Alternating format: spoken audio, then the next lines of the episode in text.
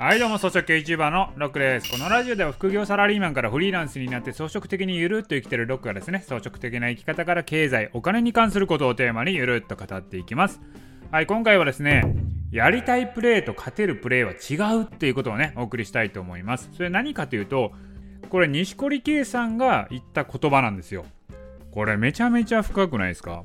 まあ錦織さんってエアー K とかね派手なプレーでかっこいいとかあったと思うんですけど多分ですけどもそれができたからって勝てるわけじゃないっていうね、まあ、そういう悩みなんだと思うんですよ。勝つためにはどちらかというと基本に忠実で着実なプレー。そっちの方が重要だということなんですよね。やっぱ試合の中でなんかエア K みたいなこうエア K ってなんかこうジャンピングしながらスマッシュ打つみたいなこういう技がね錦織さんは得意だったんですけど、まあ、それをね追い求めていやかっこいいみたいなんじゃ勝てないよって。勝つんだったらやっぱりそんな派手さはなくてですね地味にコツコツ着実にプレイした方が勝てるってことなんだと思うんですよね。いやこれってね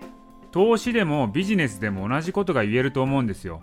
例えば投資だったらですねこんな勝ち方したいとかこんなトレードしたいとかっていうのあるんですよ。あるんですけれども大体勝てない。んだどちらかというと勝ちもあるけど負けもあるっていう感じなんですよね。だから投資なんかはそんなやりたいトレードというよりかはまあ面白みのない単純な作業をコツコツやった方が勝てるんですよ。だから勝てる投資っていうのは基本に忠実なのでまあ退屈なんですよね。まあなんですけど基本に勝るものはやっぱないんですよ。だからこれビジネスにおいても一緒だと思うんですけど、まあ、特に YouTube で考えたらこう自分が作りたい動画っていうのはやっぱりね受けないんですよ。どちらかというと視聴者が求めている動画を出さないと再生されないんですね。自分はねこんな動画作りたいとか自分はセンスがあるからこれこうすればみんなに受けるんだっていうような動画は大体滑る。勝てる動画ではないんですよね。勝てる動画っていうのはまあ YouTube 上のプラットフォームで考えれば万人が求めていて万人が満足するようなもの。はいそれが YouTube 上では勝てる動画なんですよ。